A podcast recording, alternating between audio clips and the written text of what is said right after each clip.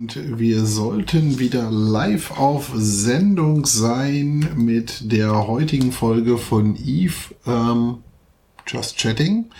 Wir wollen uns heute einmal damit beschäftigen, dass wir das Themengebiet angehen, Prozessautomatisierung. Das heißt, heute ist mal nicht zwangsweise VMware in allererster Front auf der Liste, sondern heute geht es einmal darum, was macht man eigentlich im Unternehmen mit verschiedenen Prozessen, die man so hat, wie kriegt man diese Prozesse ähm, am besten untergebracht, was kann man damit entsprechend erreichen und warum beschäftigt man sich überhaupt dazu.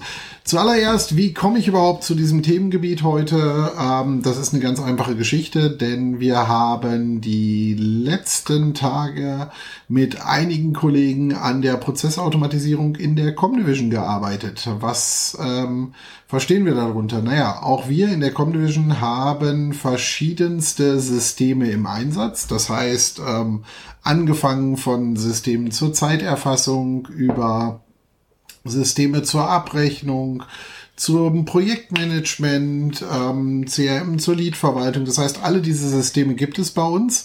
Mittlerweile sind die meisten dieser Systeme tatsächlich ähm, cloud-basierte Systeme. Wir haben kaum noch ähm, statische Systeme. Also es gibt noch so ein paar Systeme, die wir tatsächlich in unserem eigenen Rechenzentrum betreiben. Das ist aber mittlerweile eher schon tatsächlich die Ausnahme. Wir versuchen hier tatsächlich das Cloud-Level oder das Cloud-Leben wirklich komplett auch für uns in der Praxis umzusetzen. Und im Rahmen dessen müssen wir uns natürlich auch damit beschäftigen, wie wir diese Systeme miteinander verbinden. Früher hat man sehr häufig und im Unternehmensbereich, also als ich in der IT angefangen habe, hatte ich äh, für eine gewisse Zeit zum Beispiel mit einer großen Optikerkette gearbeitet. Da war eine sehr hohe Bestrebung darin, dass man eigentlich versucht hat, möglichst alles ähm, in einem zentralen ähm, ERP, also Enterprise Resource Planning System unterzubringen. Das ist sowas wie ein SAP R3 oder ähnliches. Und hat damit versucht, Lösungen zu finden, die eigentlich alle Geschäftsanforderungen im Unternehmen erfüllen. Das versuchen heute ganz, ganz viele im Mittelstand immer noch so. Wir für uns haben ähm, vor einigen Jahren angefangen, uns hier wesentlich stärker darauf zu fokussieren, dass wir halt sagen, welche Systeme sind für uns und unsere Anwendungsbereiche eigentlich am besten und haben nur teilweise uns auf bestehende Schnittstellen gestürzt, beziehungsweise auf bestehende Schnittstellen verlassen und haben hierbei zum Beispiel ganz massiv darauf geachtet, dass wir bei neuen Systemen eigentlich es für uns wichtiger ist, dass wir standardisierte Schnittstellen haben. Das heißt, dass wir zum Beispiel eine REST-API haben, über die wir auf alle Daten zugreifen können, dass wir hier verschiedene Reporting-Schnittstellen haben, um größere Datenmengen auslesen zu können, an eine zentrale Stelle bringen zu können und von dort weiterverarbeiten zu können. Das heißt, wir haben ähm, ursprünglich auch mal SAP im Einsatz gehabt. Das ist für bestimmte Unternehmensbereiche immer noch im Einsatz, aber wir sind aktuell eigentlich eher auf dem Schritt, dass wir das Schritt für Schritt ablösen und hier einfach vereinzelte Softwarelösungen einsetzen, die halt äh, spezialisiert sind auf den entsprechenden Anwendungsfall. Also wir nutzen zum Beispiel seit einigen Jahren ähm, eine Zeiterfassung von einem amerikanischen Anbieter. Die Lösung nennt sich Harvest. Die haben wiederum auch Abrechnungslösungen. Die wiederum haben uns aber nicht so überzeugt, so dass wir halt wirklich das System rein für die Zeiterfassung benutzen und teilweise mittlerweile auch zur Beleg- und Reisekostenerfassung, wenn wir halt irgendwo unterwegs sind, damit wir das halt nicht mehr ähm, direkt in die Systeme bringen müssen und direkt den Projekten zuordnen können. Auf der anderen Seite haben wir ähm, Projektmanagement-Tools. Das ist für uns sehr, sehr wichtig, da wir im Professional Service-Bereich eigentlich ständig mit verschiedensten Projekten zu tun haben. Und durch diese Projektmanagement-Anforderungen ist es für uns halt ganz wichtig, diese Daten in Abhängigkeit von anderen Systemen entsprechend zu bringen. Das heißt, wir müssen hier gucken, welche Projekte werden wann angelegt, wo ist eigentlich der Schnittpunkt, vor allem da die Stundenerfassung darauf läuft. Das heißt, auch bevor ein Projekt, ich sage jetzt mal, abrechenbar wird, wird es zum Beispiel bei uns schon in der Zeiterfassung mitgeführt. Und ähm, die Herausforderung ist natürlich, wenn man viele, viele Individualsysteme betreibt, ähm, dass ich an dieser Stelle halt zugehen muss und sagen muss, diese Individualsysteme müssen halt miteinander kommunizieren. Da kommt jetzt zum Beispiel eine Frage, wir nutzen kein, äh, nein, wir nutzen zum Beispiel kein Datev. Also unser Steuerberater am Ende des Tages nutzt Datev. Wir haben auch eine Datev-Schnittstelle aus ähm, unserem Zentralsystem.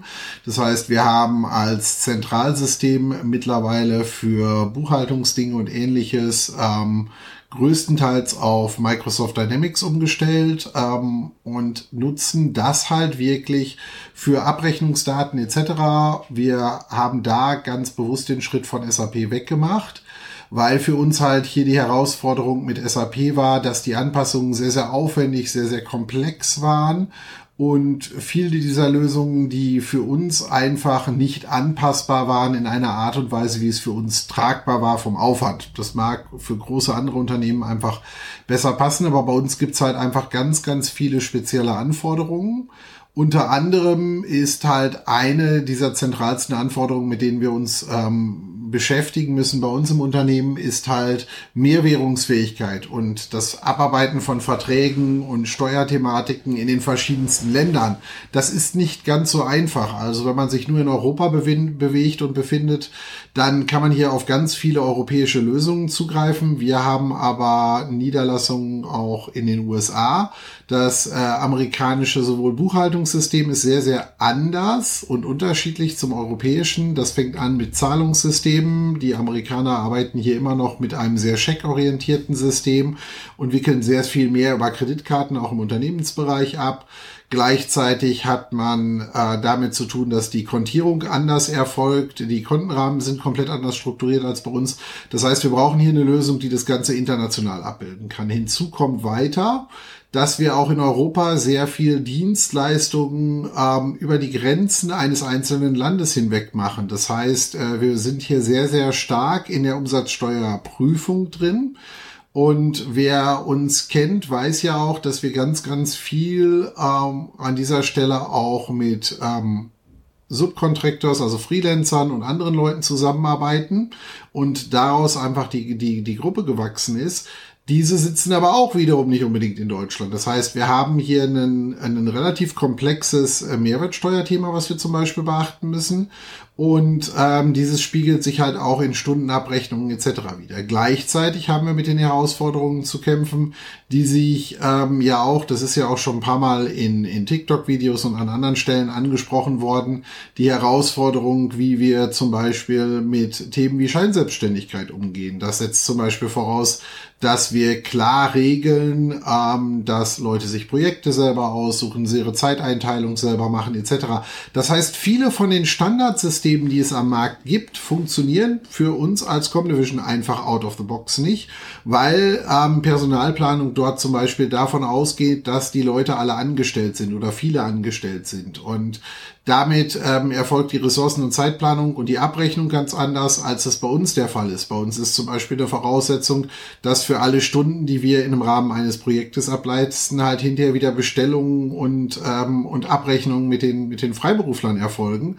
Und dieses wiederum muss auch im System ähm, von vorne bis hinten wieder abgebildet werden. Und all diese Systeme, diese kleinen Komponenten, muss man dann entsprechend zusammenbringen. Wir haben ähm, uns vor gut einem Jahr oder etwas mehr als einem Jahr auf den Weg gemacht und haben halt ganz klar alle unsere Systeme nochmal durchleuchtet und auch ganz genau geschaut, welche dieser Systeme haben Cloud-Schnittstellen oder haben standardisierte Microservices, die wir verwenden können.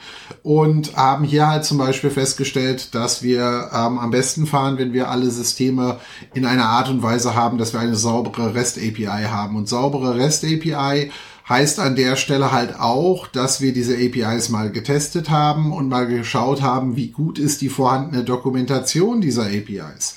Der weitere Punkt, den wir testen mussten oder den wir uns bei solchen Sachen immer ganz genau für uns ansehen müssen, ist zum Beispiel, sind diese APIs anpassbar? Wenn ich zum Beispiel ähm, das Beispiel oder das Thema nehme, Microsoft Dynamics, was für uns halt für die Basisabrechnung und, und Kundendatenverwaltung und ähnliches im Einsatz ist, Dann habe ich hier genau den Punkt. Wir haben an vielen Stellen für verschiedenste Sachen zusätzliche Felder und Datenstrukturen geschaffen. Und damit ist es für uns natürlich unheimlich wichtig, dass diese Datenstrukturen und Felder halt auch in den APIs bereitgestellt werden. Das ist zum Beispiel ein Thema, was in der kleinen Version von SAP, die wir bisher im Einsatz hatten, ein hochgradig komplexes Thema war, ähm, auch lizenztechnisch, weil SAP hier ähm, ein Lizenzmodell verfolgt, was automatisierte Schnittstellen angeht, was halt auch nicht ganz ohne ist, was Kosten angeht. Und da wiederum ist Microsoft ähm, deutlich freundlicher, was Cloud-Integration und Cloud-Anpassungen angeht und macht hier viel, viel mehr möglich. Das heißt, das sind Herausforderungen, mit denen wir uns hier im Bereich Prozessautomatisierung beschäftigen müssen. Warum machen wir das?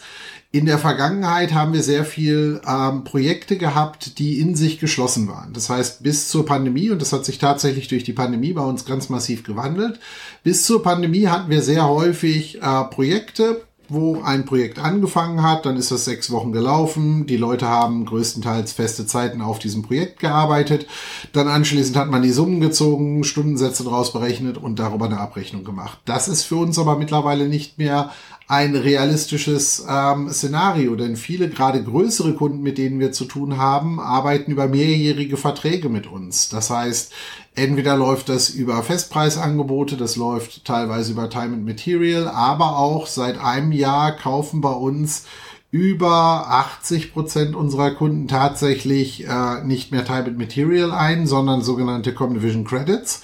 Und mit diesen Credits können die halt verschiedene Leistungen von uns abrufen. Das heißt, die können Stundenleistungen abrufen, die können Fixpreis, die können für verschiedenste Sachen eingesetzt werden.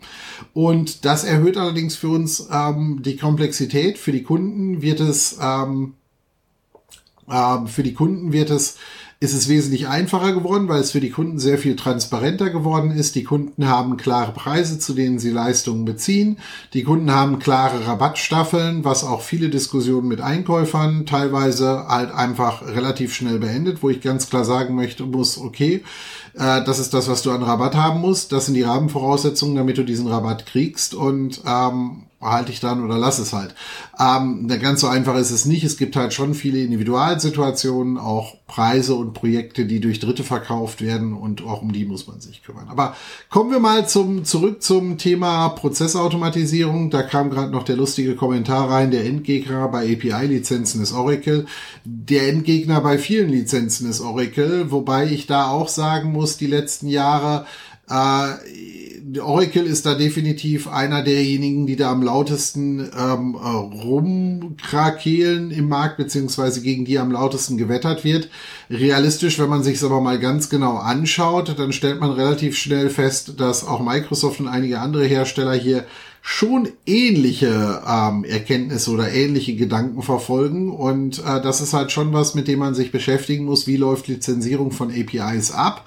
Damit man eben hier nicht die böse Überraschung erlebt. Also das, was die meist wenigsten Hersteller natürlich tolerieren, ist, dass ich APIs benutze oder Prozessautomatisierung benutze, um die Anzahl der User-Lizenzen zu reduzieren. Also wenn ich jetzt zum Beispiel sage, nehme ich jetzt das Thema MS Dynamics und ich sage, ich würde jetzt zum Beispiel zugehen wollen und sagen, ähm, ja, ja, damit ich jetzt für die äh, Pflege von Kundendaten etc. nicht so viele User-Lizenzen brauche, gehe ich jetzt mal ganz dezent zu, baue mir mit meiner eigenen API eine kleine App da vorne vor und lasse das darüber steuern dann fange ich relativ schnell an, mich in eine Grauzone bewegen, zu bewegen. Das ist aber für fast alle ERP, Warenwirtschafts- und, und Abrechnungssysteme eigentlich immer ident. Weil es ist ja auch nicht im Sinne der Hersteller. Also so ehrlich muss man ja auch mal sein. Ähm, wenn der Hersteller sagt, ich brauche oder ich nehme pro User Betrag X, dann ist nicht meine allererste Aufgabe als Endkunde, mich damit zu beschäftigen, wie kann ich dieses Lizenzsystem austricksen. Das kann ich natürlich tun. Man kann auch da ganz viel Aufwand reinstecken. Das tun wir seit vielen Jahren nicht, wo wir einfach sagen, wir gucken uns die Lizenzmodelle an, schauen, was ist unsere Anforderung und setzen das dann um. Natürlich kostet das Geld und in Verhältnis wahrscheinlich ähm, zu vielen anderen Unternehmen auch unserer Größe mit, mm, ja, wahrscheinlich äh, bis Mitte Sommer werden wir irgendwo bei über 30 Mann sein, sind wir sicherlich ähm, ganz vorne dabei, was ähm, Lizenzen, Cloud Services etc. angeht. Das liegt aber auch daran, dass wir halt an ganz vielen Stellen halt wirklich Custom-Lösungen oder die Lösungen anpassen müssen und das führt halt bei vielen Herstellern dazu, dass man halt sehr häufig große Lizenzpakete braucht, um da drauf zugreifen zu können. Aber nichtsdestotrotz bringen uns diese Lösungen natürlich auch Arbeitsersparnis und machen uns das Leben einfacher und damit können wir natürlich auch ganz anders Plattformen entsprechend betreiben. Das heißt, wenn ich jetzt mal so einen typischen Anwendungsfall bei uns rausnehme, wo so eine Prozessautomatisierung ähm, angreift, ähm, da, um da einfach mal ein Gefühl für zu geben, was passiert eigentlich alles ähm, so im Hintergrund in den Prozessen. Nehmen wir mal an, du kommst jetzt morgen früh zu uns hin und stellst eine Anfrage und sagst, ich bräuchte euch mal für Consulting. So, dann landet das Ganze erstmal als allererstes bei uns als Lead und ähm, diese Lead ähm, Systeme gehen oder diese Leads gehen dann bei uns ins Projektmanagement-Tool rein. Das gehen wir an der Stelle tatsächlich nicht bei uns in ein richtiges CRM rein, sondern wir stoßen im Grunde relativ schnell ein Projekt an, weil gerade im Dienstleistungsbereich ganz, ganz häufig, ganz zu Anfang, wir halt schon im Grunde die ersten Projektschritte und Abläufe eigentlich abbilden müssen. Wie machen wir das Scoping? Wie finden wir heraus, was der Kunde braucht? Welches Abrechnungsmodell fast passt für den Kunden? Wir haben da verschiedene Möglichkeiten, ob Fixed Fee, Credits oder Time and Material.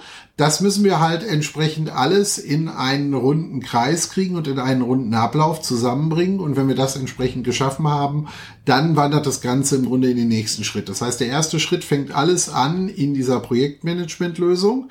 Da haben wir die Möglichkeit halt über sogenannte Formulare halt Eingabesysteme entsprechend vorzumachen und daraus wird dann im Grunde eine Aufgabenliste erzeugt, die dann verschiedene Aufgaben hat.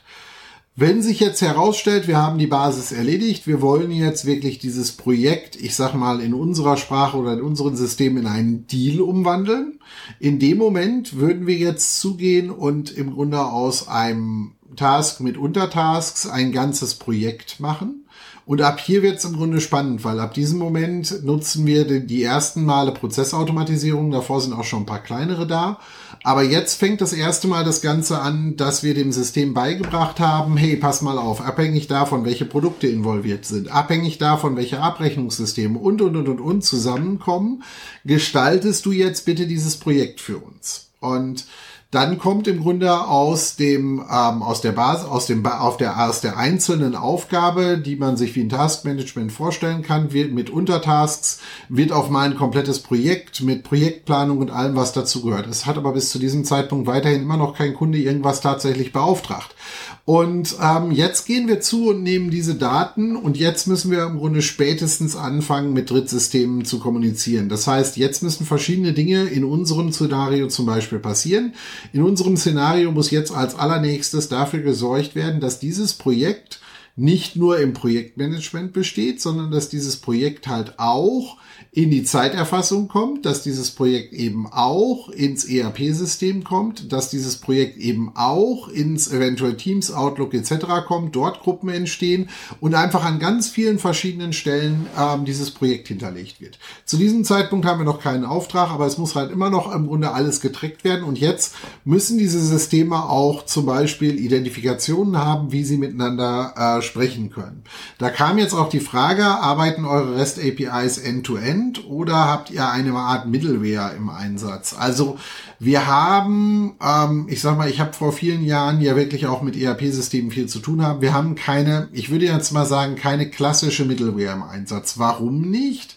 Weil wir uns im Rahmen unserer Cloud-Projekte oder im Rahmen unserer Cloud-Philosophie angefangen haben, damit zu beschäftigen, dass wir gesagt haben, wir möchten so viel wie möglich mit Bausteinen aus der Cloud entsprechend bauen können. Das heißt, wir haben uns hier zum einen Automatisierungstools wie Zapier, wie Make.com und so weiter angesehen, sind aber am Ende des Tages auch aufgrund von Transaktionskosten übrigens dazu übergegangen, dass wir die ähm, Großteil der Automatisierungsaufgaben versuchen entweder in den Produkten selber zu lösen, wenn es in sich geschlossen im Produkt ist und in dem Produkt möglich ist. Ähm, bei Dynamics kann man zum Beispiel relativ viel im Dynamics wirklich selber ablaufen lassen. Oder aber wir haben halt als zentraler Dreh- und Angelpunkt tatsächlich bei uns im Unternehmen, da wir ganz, da wir da schon an vielen Stellen sehr Microsoft-lastig sind, eh eine recht große Azure und O365 Umgebung für uns selber und nutzen hier tatsächlich für den Abgleich dann intern äh, Power Automate, wo ich jedem nur empfehlen kann, wer sich damit noch nicht beschäftigt hat, sich das mal anzuschauen. Es gibt hier ganz viele Integrationen in verschiedene Produkte. Gleichzeitig stelle ich allerdings auch wieder fest, die vorgefertigten Pakete sind nur bedingt nutzbar. Also man kommt auch schnell in den Punkt, dass man die REST API nochmal anpassen muss oder sich selber schreiben muss oder ähnliches. Das ist alles machbar. Und hier muss man natürlich immer gucken, kann ich das irgendwo extern hinauslagern? Das heißt, kann ich den Prozess mit vertretbarem Aufwand so genau beschreiben, dass jemand anders den übernehmen kann. Aber kommen wir mal erstmal nochmal wieder zurück zum Ablauf. Das heißt, wir haben jetzt im Grunde den Punkt, dass aus diesem einzelnen Projekt im Taskmanagement jetzt auf mal schon ein, äh, eine Kommunikation mit mindestens vier anderen Systemen stattgefunden hat. Ab jetzt müssen wir dieses Projekt als auch den Kunden, als auch diverse andere Daten in verschiedenen Systemen pflegen und ähm, entsprechend abgleichen. Ganz wichtig ist, wenn man solche Sachen macht, dass für alle Beteiligten klar ist, für welche Art von Daten welches System das sogenannte führende System ist. Warum ist das wichtig? Weil es sehr aufwendig wird, wenn ich zum Beispiel meinen Usern erlaube, nehmen wir das klassische Beispiel Kundendaten, Kundendaten in vier verschiedenen Systemen ähm, ähm, entsprechend äh, zum Einsatz zu bringen. Und hier halt nicht an dieser Stelle zu sagen, ich gehe halt zu und ähm, versuche halt wirklich das anders zu lösen. Ähm, das heißt, hier muss ich halt wirklich nochmal gucken, ähm, welches System ist führend. Ne? Also wir haben zum Beispiel bei uns ähm, auch um die Datenqualität ähm, zu versuchen, möglichst hoch zu halten, haben wir für uns die Entscheidung getroffen, dass alles, was Kundenstammdaten, also auch Kontaktdaten etc. angeht, zentral im Dynamics gefüllt werden. Und die werden bei uns nicht von jedem bearbeitet, sondern tatsächlich auch wieder über das Projekt- und Taskmanagement gibt es hier vorgefertigte Möglichkeiten, Masken aufzurufen, Formulare zu nutzen, sondern die werden dort in Anführungszeichen von allen Leuten, die mitarbeiten, beauftragt und dann ans Backoffice entsprechend gegeben, dass die das machen. Warum machen wir das? Ah, der Grund hier ist ganz einfach, wenn man eine konstante Datenqualität sicherstellen möchte. Und das ist für uns natürlich ganz wichtig, weil wir mit unseren Kunden lange Beziehungen aufbauen und wir halt hier deshalb auch ähm, geht es bei uns gar nicht so sehr darum, eine möglichst hohe Masse an Kundendaten oder an Daten zu sammeln, sondern die Daten, die wir über Kunden haben, muss sehr genau und sehr akkurat sein, damit wir halt auch wieder Thema Prozessautomatisierung sicher sein können, dass immer alles in den richtigen Feldern steht, weil ansonsten wird es halt schwierig, bestimmte Prozesse zu automatisieren. Wenn wir zum Beispiel am Jahresende entscheiden, wer kriegt von unseren Kunden eine Weihnachtskiste, ähm, davon geben wir jedes Jahr nur 100 Stück raus. Das ist eine Sache, die machen wir schon seit einigen Jahren. Jedes Jahr hat jeder im Team Stimmen und damit werden 100 Leute bestimmt, die von uns ein kleines Weihnachtsgeschenk kriegen. Das können Kunden sein, das können Lieferanten sein, das können Leute sein, über die wir im Projekt irgendwo gestolpert sind und, und, und, und, und. Aber davon gibt es eben genau 100 und die müssen halt auch bestimmt werden und dafür müssen wir die Daten abgleichen.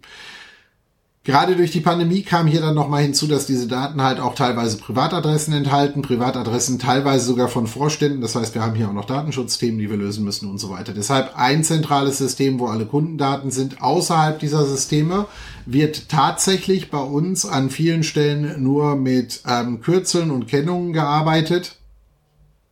Aber äh, diese Kürzel und Kennungen sind halt... Ähm, ja, wer sie kennt, kann die Kunden und Projekte daraus herleiten, aber im Großen und Ganzen ähm, würde ich sagen, wenn ich jetzt hier 15 Stück davon aufs, äh, auf den Bildschirm hinter mir knallen würde, dass es bis auf wenige Ausnahmen sehr, sehr schwierig wird, die nachzuvollziehen. Ähm, das ist auch nicht deren Aufgabe. Ähm, da kam jetzt gerade auch noch mal ein Kommentar rein oder eine Frage rein. No Code, Low Code ist bei den Power Apps auch mehr ein Werbespruch. Ähm, das ist völlig egal, ob wir hier über Power-Apps reden oder über viele andere Plattformen. Wir haben die letzten Monate, weil wir uns halt wirklich genau damit beschäftigt haben, wie bringen wir jetzt unsere verschiedensten Systeme eigentlich in die Automatisierung besser zusammen und wie gleichen wir die Daten ab. mit ganz vielen äh, Low-Code und No-Code-Plattformen entsprechend ähm, ähm, beschäftigt. Und realistisch, zum einen muss man sich ganz klar anschauen, für das, was wir machen, sind tatsächlich die Transaktionskosten irgendwann ein ausschlaggebender Punkt. Ähm, wir haben hier zum Beispiel mit zwei Plattformen zu tun gehabt, wo wir für eine relativ einfache Automatisierung aus unserer Sicht die aber schon sehr regelmäßig sein, stattfinden muss und sehr viele Daten abgleicht, auch wenn das Datenvolumen nicht hoch ist, aber die Anzahl der Transaktionen war hoch. Diese Anbieter haben über Transaktionen abgerechnet und wir hätten im Monat irgendwie zwischen 400 und 500 Euro nur für einen Datenabgleich bezahlt. Das ist natürlich immens. Das heißt, diese Dinge muss ich natürlich auch betrachten. Ähm, insgesamt ja, die Power Apps und die, die Power Automate Plattformen etc. von Microsoft sind jetzt nicht zwangsweise so sexy wie die anderen. Und sie haben ihre Haken und Ösen. Also fangen wir mal an mit so Thematiken, dass man teilweise Formeln nicht wieder bearbeiten kann und so weiter. Aber am Ende des Tages habe ich dafür in anderen Plattformen halt das Problem, dass ich mir halt keine eigenen Konnektoren zum Beispiel bauen kann. Ein Klassiker, um mal so ein Beispiel zu nennen, ähm, es gibt für Zeiterfassung bei fast jedem Hersteller fertige Konnektoren. Das heißt, ob ich jetzt Power Tools nehme, ob ich Make nehme, ob ich Zapier nehme, etc., habe ich für fast alle ähm, Zeit, größeren Zeiterfassungssysteme habe ich Schnittstellen. Das Lustige ist, was man dann irgendwann feststellt, ist, dass diese Schnittstellen super toll sind, um zum Beispiel ein Projekt anzulegen, User zuzuordnen, Stundensätze zu pflegen und so weiter. Aber das, was zumindest aus meiner Sicht der eine Hauptaufgabe ist von einer Zeiterfassung, ist, dass ich mal Zeiten auslesen möchte und die irgendwie wieder in andere Systeme überführen möchte, ist teilweise halt nicht vorhanden. Wo man dann davor sitzt und sich denkt, das ist eigentlich der, der, der wichtigste Use Case, aber den habe ich halt ähm, an der Stelle zum Beispiel nicht zum Einsatz oder kann ich nicht zum Einsatz bringen. Das heißt, dann ist man dabei, dass man Schnittstellen manuell erstellen muss oder halt mit manuellen REST-API-Calls arbeiten muss, die dann wieder nicht in die OAuth-Authentikation passen. Also es gibt hier schon ganz viele viele Sachen und deshalb ja, der Begriff No-Code, Low-Code ist äh, definitiv ähm, weit weg von dem, was er in der Realität sein sollte, Stand heute. Aber wenn wir uns das ganze Thema mal weiter anschauen, dann ist das halt doch wesentlich weniger Code als das, was wir immer noch heute mit anderen Plattformen schreiben müssten. Also wir haben zum Beispiel neben Power Automate halt auch ähm, Web-Apps mit im Einsatz zum Datenabgleich beziehungsweise teilweise auch um die äh, verschiedenen Authentifizierungssysteme der verschiedenen Plattformen zusammenzubringen. Ähm, und um zu verhindern, dass wir halt nicht in unseren Power Automate oder in bestimmten anderen Prozessen hardcodiert irgendwelche Tokens abspeichern müssen, weil das ist natürlich ein Sicherheitsrisiko. Man gehe mal davon aus, dass es irgendeiner schafft, in diese Power Automate Plattform reinzukommen und der hat dann irgendwie 15, 15 Tokens, mit denen er in den verschiedensten Plattformen von uns denn dann Daten manipulieren kann. Na, dann haben wir ein Problem. Ähm, wir müssten das eigentlich früh genug über sieben und andere Dinge erkennen, wenn so etwas eintritt. Aber das ist halt ein Problem, mit dem man sich beschäftigen muss und ähm, vor allem, wie man das halt sicher macht. Dementsprechend will ich halt einen zertifizierten Keystore haben, wo wir die Sachen ablegen, wo protokolliert ist, wer hat da wann wo wieder auf zugegriffen. Das sind alles so kleine Problemchen, die man denn dann entsprechend lösen muss. Am Ende des Tages muss ich aber sagen, die Sachen, die wir in den Power Apps schreiben, schreiben wir mit deutlich weniger Aufwand und deutlich weniger Entwicklungsaufwand, eh, als wir das zum Beispiel mit den Teilen machen, die wir halt wirklich als Webservice in Node.js oder auf anderen Plattformen entsprechend machen müssen ähm, oder halt mit PowerShell und so weiter. Also Pros und Kontras der verschiedenen Lösungen. Dafür, wenn es komplexer wird, habe ich halt, also wir haben so Power Apps Workflows, da kann man ganze Wände mit tapezieren mittlerweile. Und ähm, das, da wird's halt dann wirklich schon spannend, vor allem wenn die Kollegen vergessen haben, diese zu kommentieren. Ne? Da kommen dann wieder so lustige Sprüche wie guter Code kommentiert sich selber. Finde ich immer unheimlich lustig, bis zu dem Moment, wenn derjenige dann versucht, einem zu erklären, was er da vor zwei Jahren mal gemacht hat. Äh, das heißt, wir haben hier auch nochmal ein Vier-Augen-Prinzip für uns eingeführt bei den Prozessen, dass halt immer nochmal ein anderer Kollege am Ende drüber schaut und versucht zu verstehen, was wir da machen.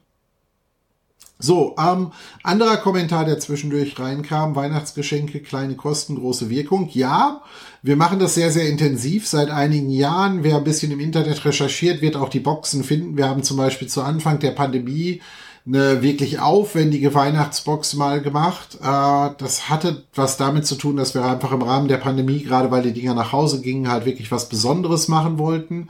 Da haben wir eine individuelle Holzbox gemacht. Die wurde halt wirklich komplett, äh, oder die haben wir gelasert.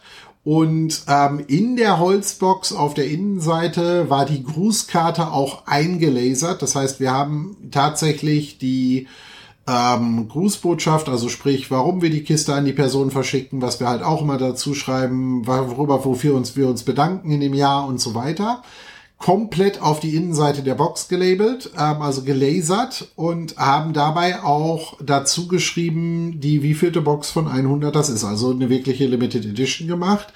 Das war äh, ein sehr aufwendiger Prozess, ist aber unheimlich gut bei vielen angekommen und ähm, wir machen das seit vielen Jahren mit diesen Weihnachtsboxen so. Das ist eine Tätigkeit, die tatsächlich wirtschaftlich völlig daneben ist, weil wir binden locker äh, zig Ressourcen, weil auch viele von unseren Architekten und Consultants mitarbeiten daran, angefangen von Einkäufen im Großmarkt, wo wir verschiedenste Dinge einfach einkaufen, um so ein bisschen auch regionale äh, Produkte mit unterzubringen, die halt auch transportfähig sind international. Dann die Boxen zu packen, zu schmücken, zu versenden. Ähm, das ist uns ganz wichtig. Gerade bei den Weihnachtsboxen machen wir das tatsächlich alles komplett Ende zu Ende selber. Ähm, weil wir halt einfach sagen, es geht gar nicht so zwangsweise um den Wert der Boxen. Der Inhalt, tatsächliche Materialwert der Boxen und der Inhalte ist jetzt äh, völlig im Compliance-Bereich. Wenn man allerdings unsere Stundensätze dazu rechnen würde, dann wären die Boxen jenseits von Gut und Böse. Darum geht's aber nicht. Es geht darum, halt wirklich den Leuten zu zeigen, die Wertschätzung, die wir haben. Ähm, anderer Kommentar, der gerade reinkam, ähm, wichtig auch Datenprüfung für Terror- und Sanktionsprüfung. Ja, das ist tatsächlich bei uns auch ein Thema, beziehungsweise teilweise auch Geheimhaltungsverpflichtungen, die wir haben, weil wir teilweise bei Projekten natürlich auch in unserem Bereich nicht nur mit kommerziellen Kunden zu tun haben, sondern wir haben auch mit äh, Regierungsorganisationen und anderen Dingen zu tun. Und hier ist es dann natürlich wichtig, dass äh, Projekt- und Kontaktdaten gesondert gesichert werden, wenn wir sie überhaupt bei uns ablegen. Also Kontaktdaten müssen wir teilweise haben. Zeitdaten müssen wir auch haben, weil sonst haben wir Probleme mit der Rentenversicherung und sonst haben wir eventuell auch Probleme mit ähm, dem Finanzamt und so weiter. Da wird es aber übrigens tatsächlich eine ganz lustige Geschichte und das können wir mal in einem anderen, in einer anderen Just Chatting Session gerne mal bearbeiten, weil da hat man dann irgendwann das Problem, welches Recht überwiegt. Ne? Überwiegt das Datenschutzrecht, dem Geheimhaltungsrecht, dem Steuerrecht. Ne? Ähm, das Finanzamt ist natürlich nicht der Meinung, dass der Datenschutz für sie greift. Ähm, das Finanzamt ist auch nicht der Meinung, dass äh, die Begriffe Verschlusssache oder ähm, in den amerikanischen Verhältnissen dann Top Secret oder ähnliches denn dann für sie gelten, wo man dann teilweise sagen muss, ja doch, sie gelten halt sehr wohl und ähm, hier ist eine Liste von Behörden, wendet euch dahin und bittet die darum, diese entsprechenden Dinge aufzulösen oder aufzuheben für euch, dann können wir euch die Daten offenlegen. Ansonsten bleiben diese Datenquellen für euch zu und ihr kriegt nur äh, ein Projektkürzel und was in dem Projekt verrechnet wurde, aber nicht wer an dem Projekt beteiligt wurde, weil das dürfen wir halt nicht offenlegen eventuell. Also auch diese Dinge muss man natürlich berücksichtigen. Auch diese Dinge fallen natürlich bei uns in die Prozessautomation rein. Da müssen wir natürlich auch bei bedenken, dürfen diese Daten weitergegeben werden. Ne? Also es ist bei uns auch gerade, wenn neue Leute anfangen, häufig so der Punkt, wo die sagen, hey, äh, ich brauche mal eine Projektdoku oder ähnliches, kannst du mir die mal eben rüberschicken, wo man sagen muss, nein, kann ich nicht ich kann dich unter bestimmten Voraussetzungen halt in ein Projekt einladen, dann kriegst du automatisch auch wieder, Prozessthema Automatisierung, Zugriff auf die entsprechenden Daten in dem Projekt. Aber Gleichzeitig wird halt auch protokolliert, dass du auf die Daten zugegriffen hast. Es wird zum Beispiel auch protokolliert, hast du dir die Daten nur angesehen oder hast du dir die Daten auch heruntergeladen? Weil in dem Moment, wenn du sie dir heruntergeladen hast, müssen wir auch eventuell wieder nachweisen, dass du sie hinterher auch wieder gelöscht hast. Ah, das sind alles so Kleinigkeiten, um die man sich kümmern muss, die jetzt eigentlich mit der Prozessautomatisierung nichts zu tun haben. Aber kommen wir wieder zurück zu dem Szenario, wo wir waren. Also wir haben angefangen, vorne ganz zu Anfang gab es mal ein Lied, der war nur in der, ähm, in der Projekt- und Aufgabenverwaltung. Aus dem Lied wurde ein Deal. In dem Moment wurde in der Aufgaben- oder Projektmanagementverwaltung ein Projekt draus. In diesem Moment haben wir auch äh, darüber diskutiert, dass ab jetzt im Grunde ganz viele Systeme involviert sind, weil ab diesem Zeitpunkt brauchen wir Zeiterfassung, ab diesem Zeitpunkt brauchen wir den Kunden in, im ERP, also im Grunde im tatsächlichen ERP, CRM-Bereich nutzen wir daraus gar nicht so stark stark. Wir brauchen andere Anlagen. Wir müssen sicherstellen, ist ein Microsoft Teams Folder da. Wir müssen sicherstellen, ist, äh, wir nutzen zum Beispiel für das, wo andere Visio einsetzen, Lucid. Ist ein Lucid-Ordner da für den Kunden? Sind die richtigen Kollegen berechtigt worden? Ähm, sind alle Projektbeteiligten passend aufgelistet worden? Stimmen diese ganzen Rahmenvoraussetzungen? Und das passiert im Grunde alles schon, bevor tatsächlich der erste Auftrag da war. Ähm, und dementsprechend ist es natürlich umso wichtiger, dass wir diese Prozesse, die in der Vergangenheit halt schon sehr häufig sehr manuell waren, wegautomatisieren. Weil äh, wir haben mehr und mehr Projekte, das heißt, das die Anzahl der parallelen Projekte steigt und gleichzeitig äh, die Anzahl der Leute steigt und in diese Kombination müssen die Systeme einfach in die Automatik kommen. Und dann bin ich halt genau an diesem Punkt. Dann muss ich halt, wenn genau diese Aktionen in den verschiedenen Systemen stattfinden, dafür sorgen, dass die Kerndaten jetzt an die richtige Stelle kommen. Und auch an das verantwortliche System kommt, damit dieses verantwortliche System ab jetzt den Prozess entsprechend steuern kann. Zum Beispiel haben wir darüber gesprochen, Kundendaten gehen ähm, ins äh, Dynamics rein zum Beispiel ähm, oder ins Business Central, wie auch immer ich es nennen will am Ende des Tages. Und Genauso gehen bestimmte Daten dann in Teams rein. Dann wiederum gibt's andere Dinge, wenn der Kunde jetzt äh, zum Beispiel sagt, er möchte bei uns ähm, Credits kaufen. Wenn er Credits kaufen möchte, dann gibt es hierfür einen Vertrag. In dem Vertrag ist alles Wichtige dazu geregelt. Dieser Vertrag ist auch normalerweise nicht angepasst. Das heißt, in diesem Moment muss ich jetzt zum Beispiel zugehen, wenn wir sagen, der kriegt einen CD-Credit-Vertrag, dann muss ich zum Beispiel zugehen und diesen Vertrag automatisiert heraussenden, beziehungsweise ihn auch dann anschließend tracken, weil es wäre ja doof, wenn wir sagen, wir haben den Kunden einen Vertrag geschickt und in dem Moment kann der erste Consultant schon Stunden aufschreiben. Das muss im Zweifel von dem Projektmanager freigegeben werden, weil es kann natürlich sein, dass wir ganz bewusst trotzdem aktiv schon im Projekt arbeiten, obwohl wir hier noch gar nicht final alle Paperworks erledigt haben. Das geht manchmal für uns in der Praxis gar nicht, weil wir haben manchmal Situationen, wo wir mit Kunden in Engagements gehen, ähm, den schlimmsten, den schönsten Fall haben wir oder die schönsten Fälle haben wir schon oft genug gehabt, wo wir donnerstags, freitags den Erstkontakt mit dem Kunden hatten und teilweise am Samstagmorgen schon der erste Kollege auf dem Projektamt tätig war. Oder spätestens am Montag. Da hat man nicht zwangsweise alle Verträge in place, dann müssen halt auch hierfür entsprechend äh, Lösungen geschaffen werden. Genau das, was ich jetzt gerade aber beschrieben habe, ist genau das, warum viele klassische Systeme zum Beispiel für uns so nicht funktionieren würden, weil diese klassischen Systeme von auch klassischen Abläufen an vielen Stellen ausgehen. Sprich, ich mache ein Angebot, dann kriege ich einen Auftrag und dann liefere ich und dann rechne ich ab. Ähm, natürlich gibt's hier Freiheiten drin, aber ganz viele Systeme kommen dann aus dem Ruder, wenn ich zum Beispiel äh, Situationen habe, wo ich sage, ja, ich habe ein Angebot. Ähm, ich habe aber eventuell noch keine Beauftragung, muss aber eventuell denn dann schon Reisekosten verbuchen. Dann gehen diese Reisekosten bei uns mittlerweile, auch um hier die Prozesse für uns zu vereinfachen, werden dem Projekt zugeordnet in der Zeiterfassung. Damit müssen Sie noch nicht ins äh, Dynamics rein und wir können die Daten halt hier an verschiedenen Stellen anders pflegen. Also man sieht schon, wenn man sich mit solchen Prozessen beschäftigt und Prozessautomatisierung beschäftigt, da gibt es ganz, ganz viel zu tun. Äh, wir haben allerdings bei uns auch Aufstellungen gemacht, wie viel Aufwand wir aktuell haben im Projektgeschäft und wie viel Aufwand wir in Zukunft haben, wenn wir jetzt in den nächsten Wochen unsere Automatisierungen durchhaben. Denn ähm, dann werden wir einfach in der Lage sein, bestimmte Abrechnungen, Abrechnungsverfahren, die im Moment monatlich quartalsweise laufen und teilweise zwei bis drei Leute in der Buchhaltung ähm, binden, um das genau zu machen, äh, werden teilweise in fünf bis zehn Minuten per automatischen Prozess erfolgen. Genauso können Projekte schneller gestartet werden, wenn ich halt genau diese Anfangsschritte, die ich vorhin beschrieben habe, automatisch abgebildet werden. Dann sorgt das dafür, dass halt auch keine Wartezeiten entstehen. Gleichzeitig muss ich natürlich dann auch wiederum Entscheidungen treffen. Ist es noch richtig, dass ich zum Beispiel zugehe und eine, eine Anlage eines Neukunden erst sehr, sehr spät im Prozess mache oder muss ich das nicht schon viel früher machen, weil wenn ich den Neukunden nicht habe, kann ich wiederum andere Dokumente nicht erzeugen. Andersrum will ich nicht eine Riesenliste an Karteileichen im System haben, wo halt hunderte von Kunden drin sind, die nie was beauftragt haben, weil am Ende des Tages muss ich mich, die, um mich um diese Kunden auch eventuell bei Anpassungen, Updates oder ähnlichem wiederum kümmern. Also das ist insgesamt eine ganz, ganz lustige äh, Thematik, mit der man sich beschäftigen kann.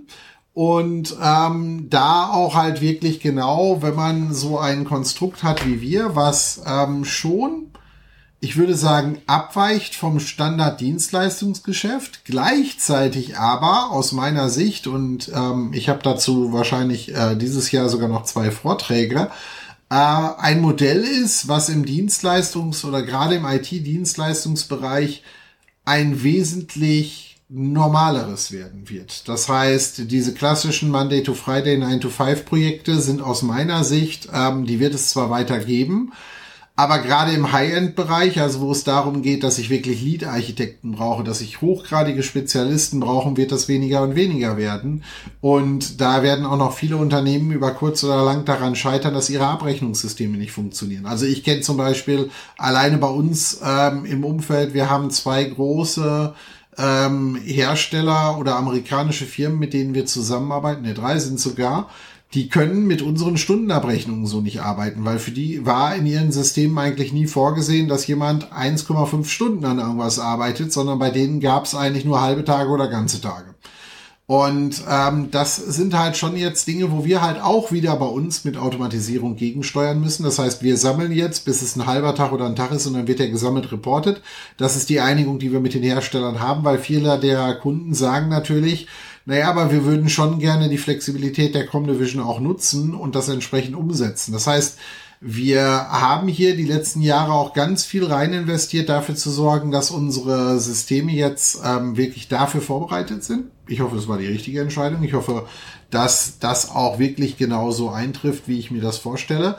Aber im Moment zeigt sich eigentlich in jedem Kundenprojekt und bei jedem Kunden, dass genau das der Weg der Zukunft ist. Der Kunde will keinen ganzen Tag einen Consultant bezahlen, wenn er den nur für zwei Stunden im Meeting braucht und die restliche Zeit seine Leute einfach überlastet sind und dementsprechend keine Zeit haben, sich mit dem zu beschäftigen. Und das sind halt Rahmenvoraussetzungen, die wir geschaffen haben, mit denen wir gut arbeiten können. Gleichzeitig müssen wir damit natürlich mit der Herausforderung leben, wie konsolidiere ich das jetzt von den Projekten, weil am Ende des Tages jeder, der bei uns Architekt oder Consultant ist, möchte natürlich trotzdem mit einer vollen Billable Woche arbeiten, weil das beeinflusst ja wiederum, wie viel Geld ich verdiene. Und so bringen wir diese Sachen in der Prozessautomatisierung und Digitalisierung hier zusammen. Wir sind ähm, ganz massiv dahin am Arbeiten, dass wir hm, fast nahezu komplett papierlos werden. Ähm, die Buchhaltungsprozesse sind das schon größtenteils. Äh, spannender ist es tatsächlich im, im, im Tagesgeschehen, wie einige Leute arbeiten. Ich habe mich mittlerweile komplett dran gewöhnt, wirklich fast nur noch mit meinem iPad zu arbeiten. Andere Kollegen haben immer noch Blöcke. Das ist aber auch eine persönliche Entscheidung. Für mich ist das iPad hat einfach riesen Vorteile, weil ähm, ich habe tatsächlich schon mein iPad in einem Flieger verloren, wo ich mir gesagt habe, okay, Daten sind alle komplett synchron und in der Cloud. Vielleicht das, was ich im Flieger gemacht habe, ist noch nicht synchronisiert, wobei, wenn ich Glück habe, bucht sich das Ding, sobald es unten wieder ist, denn dann doch wieder ein. Und ähm, dann kriege ich meine Daten gesynkt. Und ja, es ist dann doof, dass das iPad weg ist. Ähm, in dem Fall habe ich es tatsächlich von der Airline sogar wiedergekriegt, hätte aber auch weg sein können. Dann habe ich halt die Möglichkeit, meine digitalen Notizen und alles mir binnen weniger Minuten an der nächsten Straßenecke im nächsten, äh, äh, zum einen erstmal über einen Webrechner wieder zu holen und zum anderen mir ein neues Tablet zu holen und das damit umzusetzen. Also all das sind Dinge, mit denen wir uns in der Prozessautomatisierung als Unternehmen natürlich auch beschäftigen müssen. Und da kommt natürlich auch immer wieder die Frage auf, warum oder macht ihr das eigentlich selber, alles selber? Also nein, wir machen nicht alles selber. Wir vergeben sogar, wir vergeben einen ganzen Teil ähm, dieser Prozessautomatisierung mittlerweile da, wo es Sinn macht, auch extern. Äh, wie gesagt, ich habe ganz früher mal mit einer in einer Rolle gearbeitet, wo ich als Lead-Architekt sehr viel mit ERP und anderen Systemen zu tun hatte und musste mich sehr regelmäßig damit beschäftigen, auch im Projektmanagement. Wie machen wir Scoping? Was machen wir intern? Was machen wir extern? Dort hatten wir äh, Outsourcing in verschiedenen Qualitäten von Leuten, die onshore im Grunde direkt bei uns im Büro saßen, über Sachen, die halt wirklich nach Indien, China oder Russland gingen. Russland ist mittlerweile raus, zumindest für uns kommt nicht mehr in die Frage. Ähm, einige andere Regionen in China müssen wir auch sehr vorsichtig mit sein, ähm, weil die müssten halt schon Zugriff auf unsere Systeme, zumindest Testsysteme haben. Und da sind zu viele Realdaten. Aber was heißt das eigentlich? Was muss ich mir immer überlegen? Also ich muss, damit ich Prozessautomatisierung an einen dritten Dienstleister geben kann, in allererster Linie meinen Prozess so klar beschreiben können, dass äh, selbst wenn ich ganz wild um die Ecke decke, ich den eigentlich nicht falsch abbilden kann. So, und da sind wir jetzt wieder bei dem Thema Low-Code, No-Code. In dem Moment, wenn ich das mache und mir alle Eventualitäten ausgedacht habe, dann bin ich meistens schon so weit, dass ich das zu größten Teilen gebaut habe. Alleine so eine Banalität. Ähm, wir haben letzte Woche in unserem, wir hatten so einen kleinen internen Hackathon zum Thema Prozessautomatisierung. Dabei haben wir unser Projektmanagement-Tool ziemlich außen, also das Tool selber nicht auseinandergenommen, aber die API-Schnittstellen auseinandergenommen. Da gab es dann lustige Webhooks, die man benutzen konnte, um Daten von A nach B zu bringen, beziehungsweise um bei Changes was zu machen, bis wir dann gelernt haben, ja, das Schöne ist, jetzt kommt der Webhook rein und sagt mir, da ist ein neuer Datensatz. Jetzt kommt mein Prozess rein und ähm, passt die restlichen Felder an, passt die Daten an, zieht eventuell Daten aus Drittsystemen, um die Datensätze zu vervollständigen oder spielt sie rüber. So, und jetzt passiert was. Jetzt ist das wiederum ein Change. So, das heißt, ähm, ich kriege jetzt ein neues in ein Rest-Ticket oder einen neuen Rest-Hook, in dem jetzt ein Change drin ist. Jetzt muss ich allerdings lernen, diesen Change zu unterscheiden von einem manuell ausgeführten Change. Weil auf diesen Change will ich jetzt nicht nochmal reagieren, weil dieser Change war ja dafür da, die, die Systeme wirklich in die tatsächliche Zielplattform oder in die Zielorientierung entsprechend reinzubringen. Und so dreht sich dieses gesamte Spielchen und was am Anfang klang wie, hey, setz einfach die folgenden fünf Felder zusammen und mach daraus einen neuen Titel, wurde am Ende des Tages denn dann ein Eingriff in unsere, ähm, ähm, in unsere Containersysteme, die bei Azure laufen, die halt als Schnittstelle teilweise die Tokens äh, verifizieren und die, die den Abgleich zwischen den Systemen machen einem ziemlichen Harakiri im Power Automate, um diese Dinge entsprechend zusammenzubringen. Aber am Ende des Tages haben wir das damit. Ähm, wie lange hätten wir gebraucht, um diese Prozesse, die wir an der Stelle geschrieben haben, zu dokumentieren? Ähm, ich würde sagen, länger.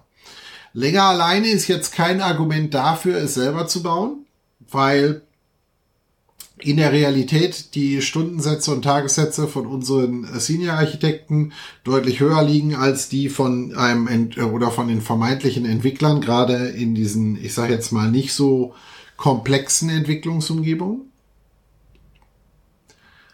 Trotzdem ist halt die Frage, was ist einfacher? Und das muss man immer abwägen. Man sollte sich am Anfang von Prozessautomatisierung immer hinsetzen und sich ganz genau anschauen, wie viel ähm, Aufwand ist es, das zu automatisieren? Wie viel ähm, Aufwand ist es, das so zu beschreiben, dass man es nicht falsch verstehen kann in der Automatisierung? Weil es gibt auch bei Automatisierung sehr häufig den Weg, das Ganze ordentlich und schön zu lösen oder quick and dirty. Quick and Dirty klingt zwar interessant, spätestens wenn es aber um sicherheitsrelevante Systeme und sicherheitsrelevante Daten geht, geht es nicht mehr, da muss es ordentlich gemacht werden. Und wenn man diese Abwägungen trifft und sich damit genau beschäftigt, dann stellt man relativ schnell halt auch fest, was geht, was geht nicht und ähm, gleicht diese Sachen entsprechend ab. Ja, und äh, so beschäftigen wir uns dann mit der Prozessautomatisierung und das war eigentlich auch schon das, das Kernthema für die heutige Session, solange wir hier nicht noch jemand ähm, ein, zwei Fragen reinwerfen will. Ein paar lustige Fragen hatten wir ja jetzt. Es hat jetzt jeder gelernt, dass wir kein Dativ einsetzen, also zumindest nicht als Basic-System. Ich weiß allerdings zum Beispiel, dass viele unserer Kollegen Dativ einsetzen, aber auch nicht alle. Auch einige haben auch auf cloud-basierte Systeme umgestellt, die jetzt nicht von der Datev kommen, die alle Datev-Schnittstellen haben, um zum Beispiel ihre eigenen Abrechnungen zu machen, Steuern vorzubereiten und so weiter.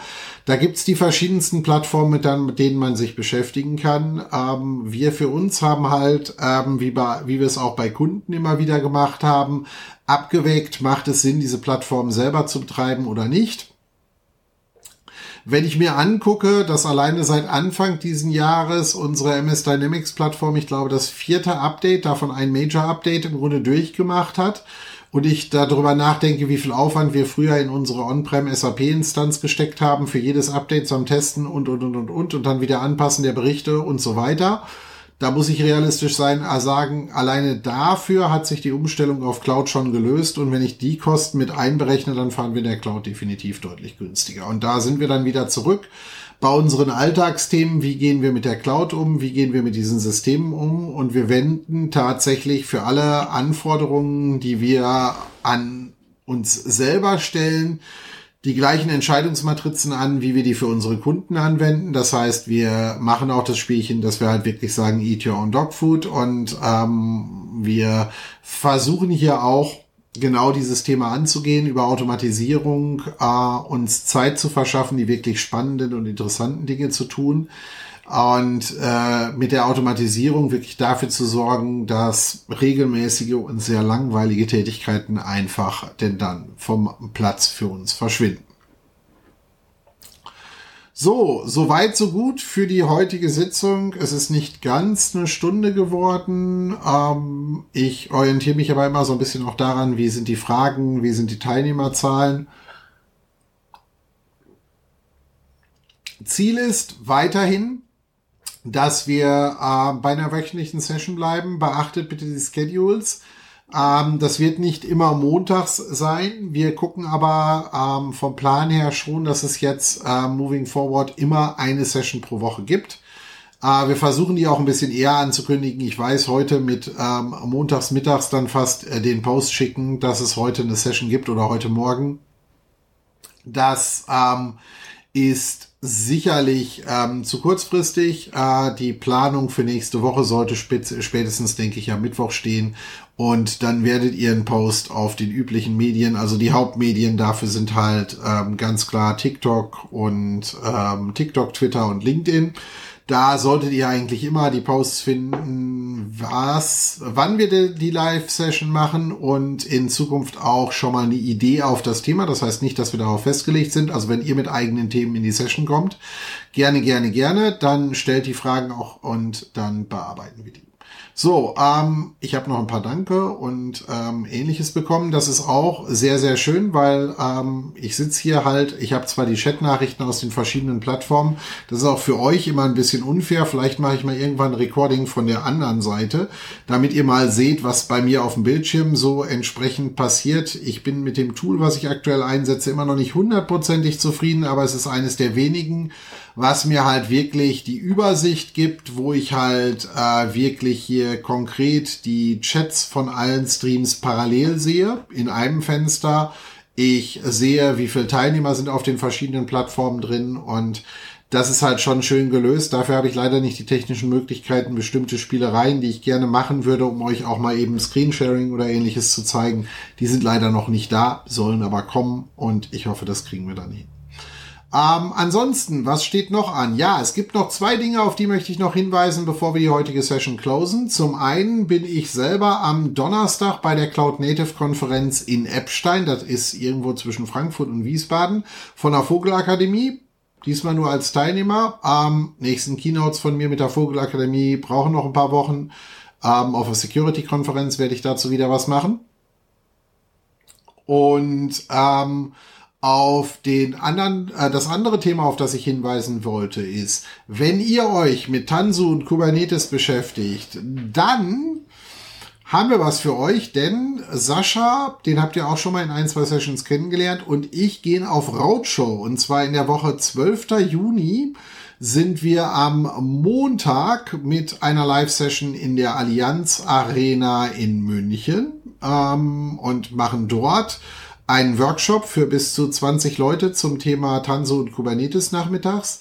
Wir sind am Mittwoch in Berlin und sind dort im Adlon, ähm, haben uns dort einen schönen Raum gesucht und auch eine schöne, ähm, ein schönes Abendessen geplant. Also dementsprechend, wer in dem Bereich wirklich aktiv was machen, macht und tut, meldet euch gerne. Plätze sind limitiert. Wir haben, ich glaube, roundabout 20 Plätze. Es wird wahrscheinlich auch noch hier und da Gastsprecher von VMware geben. Wir haben auf jeder Veranstaltung auch einen Service Provider dabei, den wir betreuen im Bereich Kubernetes, der also von uns die Plattform mit aufgebaut bekommen hat. Und dann sind wir, wie gesagt, Montag Allianz Arena in München. Da machen wir auch, glaube ich, eine Stadionführung, wenn ich es richtig gesehen habe. Mittwoch im Adlon in Berlin. Donnerstag sind wir im East Hotel in Hamburg und am Freitag schließen wir diese eine Woche Roadshow dann ab in Frankfurt im Rumors, auch ein sehr spannendes Hotel, wer da noch nicht war. Das heißt, ähm, spannende Locations, spannende Termine. Sascha und ich werden so ein bisschen was zu Tanso erzählen. Wir haben einen Provider dabei, wir haben Fallbeispiele dabei. Vielleicht wird auch hier und da noch mal ein Kunde dabei sein und auch ein bisschen was erzählen. Vielleicht wird hier und da jemand von VMware dabei sein. Ähm, wenn ihr die Posts noch nicht auf den sozialen Medien von uns dazu gefunden habt, pinkt mich gerne an auf den verschiedenen Medien. Und dann schicke ich euch gerne die Links, da müsst ihr euch registrieren und dann ähm, guckt unser Backoffice-Team, ob das alles passt und ähm, ob wir euch dann entsprechend zu dem Event einladen können.